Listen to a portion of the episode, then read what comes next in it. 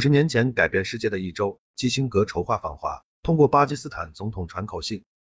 自一九六九年初担任总统以来，尼克松一直有兴趣改变前几任总统的战略，改善与中国的关系。一九六九年三月的中苏珍宝岛冲突后，他更想通过利用中苏敌对的关系与中国结好，在与苏联的冷战中开辟另一条战线。尼克松和基辛格花了很多时间，才找到与中国沟通的渠道，那就是与中国一直有着密切友好关系，与美国关系也不错的巴基斯坦。一九六九年八月一日，尼克松在巴基斯坦访问时，首次向中国伸出试探性的橄榄枝，请巴基斯坦总统约海亚带话给中国领导人：美国不参加任何孤立中国的活动，不支持苏联在亚洲搞地区经济合作和集体安全组织。他本人赞成中华人民共和国进入联合国，但由于美国国内各种因素的牵制，这个问题不能一夜之间解决。他正朝此方向做工作。尼克松希望巴基斯坦能帮助美国打开同中国的非官方渠道。由于没得到中国的任何回应，一九六九年十月十日。基辛格通过在美国访问的巴基斯坦信息与广播部长阿里将军向叶海亚传递了绝密的口信，并请叶海亚将此口信于无人在旁的情况下亲自传递给上任不久的中国驻巴基斯坦大使张彤，希望有最高级别的接触。与此同时，为了创造良好氛围，美国计划采取一些措施，包括从台湾海峡撤走两艘驱逐舰。这以后，中美之间开始了一些有限的接触。绝密口信原件销毁。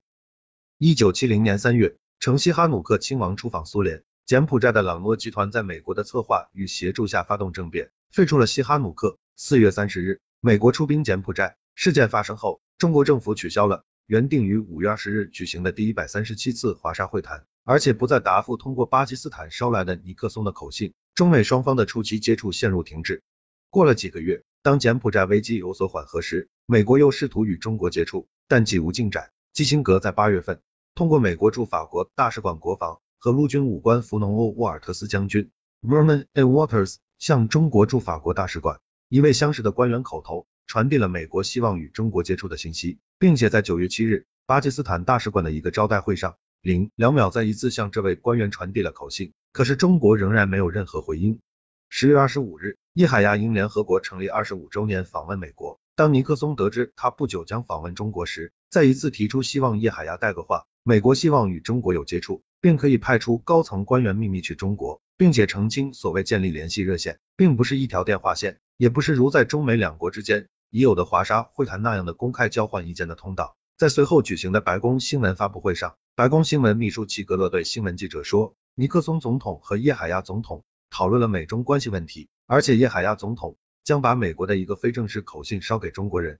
基辛格在十月二十七日。与罗马尼亚总统齐奥塞斯库的会谈中，也表达了尼克松希望与中国有政治与外交上的交往，并且表明这些交往完全不受外界压力，而且不相信中美之间有长远的利益冲突。齐奥塞斯库答应将此话传给中国。基辛格同时积极通过他的一位老朋友，让圣蒂尼 （Jean Santini） 与中国驻法国大使馆保持着联系。圣蒂尼是一位传奇性的法国社交名人，曾在二战中协助巴登将军使盟军在诺曼底成功登陆。并与胡志明谈判，促进了越南独立。当叶海亚访问北京，在十一月十二日晚上单独会见周恩来时，叶海亚传递了尼克松的口信。美国总统准备派遣他的高级助手在任何时候、任何地点与中国相应代表对话。周恩来听罢后告诉叶海亚，这件事关系重大，需要报告毛泽东主席，然后给总统回应。他感谢叶海亚多次传来的尼克松的口信。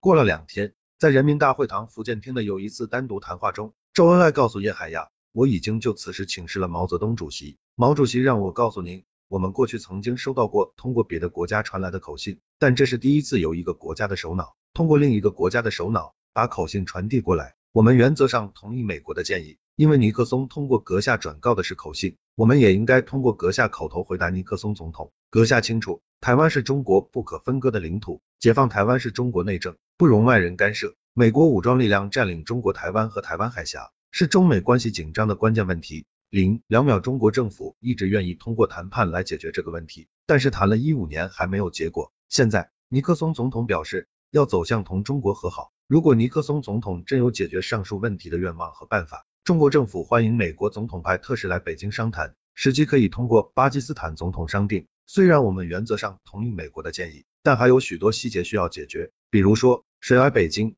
是公开的来还是秘密的来？通过什么形式来？是直接从华盛顿来，还是间接的从其他国家来等等，这些问题都是需要商议的。这就是我们的口信。周恩来和叶海亚约定，通过巴基斯坦在中美两国领导人之间传递信息。叶海亚回国后，中国驻巴基斯坦大使张彤在十一月二十三日再次将上述口信在巴基斯坦总统办公室内口述，由叶海亚亲笔记录后发给巴基斯坦驻美国大使希拉利，并指示希拉利，你要向基辛格口头报告前述内容。你应怀着极大的兴趣向他准确的朗读此信，然后将原件销毁，在办公室内也不应留下抄件或复印件。十二月九日。希拉里在基辛格面前口述了这封极为简短、没有抬头、结尾没有署名的口信。此复信不仅是我的，而且是请示毛主席、林副主席的结果。我们感谢巴基斯坦总统传递的尼克松总统的口信。中国一贯主张进行和平谈判，台湾以及台湾海峡是中国领土不可分割的一部分。过去一五年来，一直由美国军队占领着，为此进行的各种谈判和会商都毫无结果。为了讨论如何解决台湾问题，欢迎尼克松总统的特使访问北京。过去，我们由各种不同渠道收到过美国传来的信息，但是这次是第一次收到由美国政府首脑通过一国首脑向另一国首脑发出的提议。美国知道巴基斯坦是中国真实可靠的朋友，我们十分重视这个口信。这是中国政府的第一次回信，引起了尼克松的极大重视与迅速回应。在与基辛格的多次商谈后，他们在十二月十六日给了希拉里一封请叶海亚转交给周恩来的信。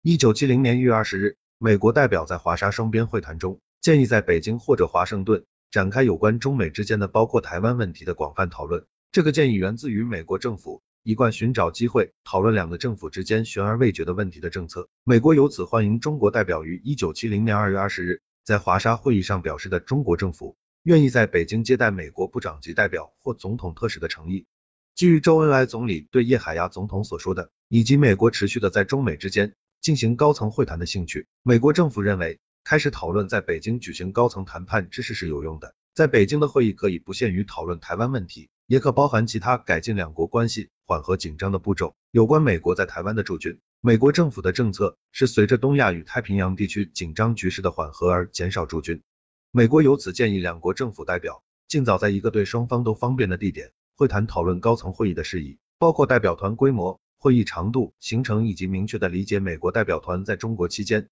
将享有的地位和便利。乒乓外交推动接触。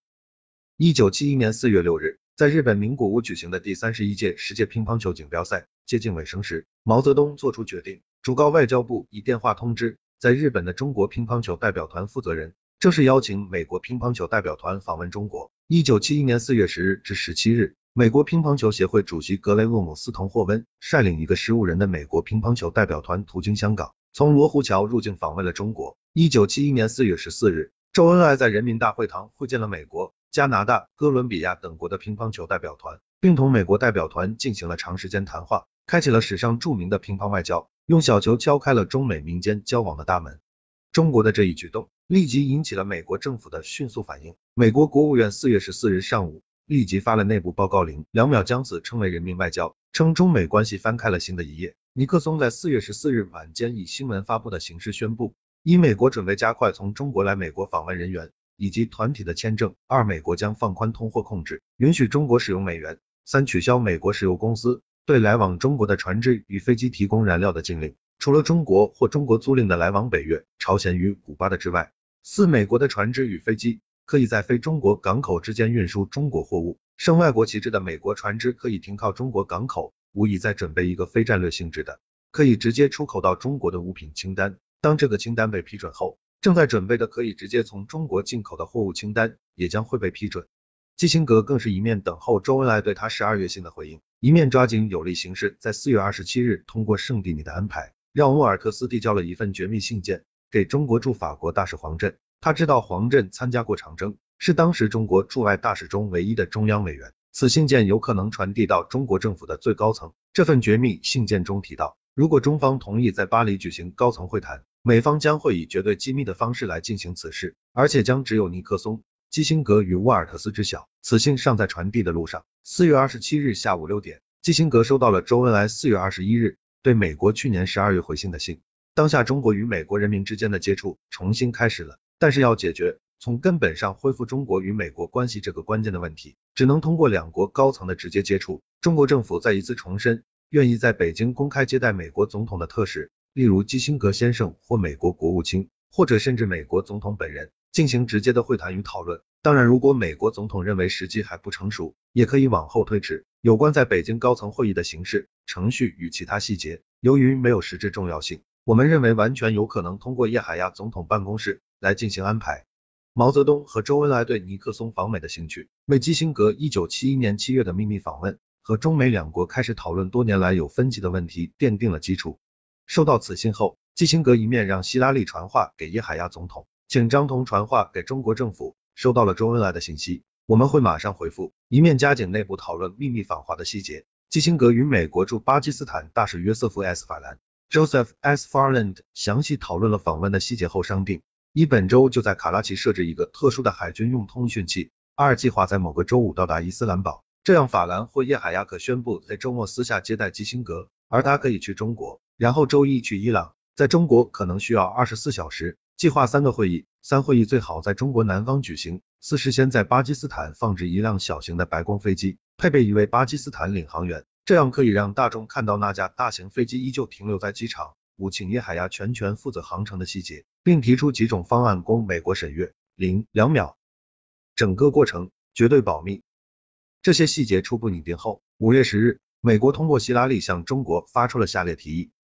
尼克松总统仔细的研究了周恩来总理通过叶海亚总统传的1971年4月21日的信。尼克松总统同意要解决美国与中国的分歧，直接的高层谈判是必要的，因为两国关系的正常化对他的重要性。他准备接受周恩来总理的建议，去北京访问，直接与中华人民共和国政府领导人对话。在这样的会议中，双方都可以自由的提出有关的原则性问题。为了准备尼克松总统的访问，并建立与中国领导人可靠的接触，尼克松总统提议由他的国家安全助理基辛格博士与周恩来总理或其他适合的高层中国官员先进行一次秘密会议。基辛格博士会准备在中国土地上，最好是在可以很方便的从巴基斯坦飞入由中国建议的地点参加这样的会议。基辛格博士将被授权讨论如何使尼克松总统的访问更加有用，会议的议程、时间等。并开始对所有相互关心的话题进行初步的讨论。如果认为在基辛格秘密会议与总统访问之间需要一位特使公开的访问中国，基辛格博士也被授权安排。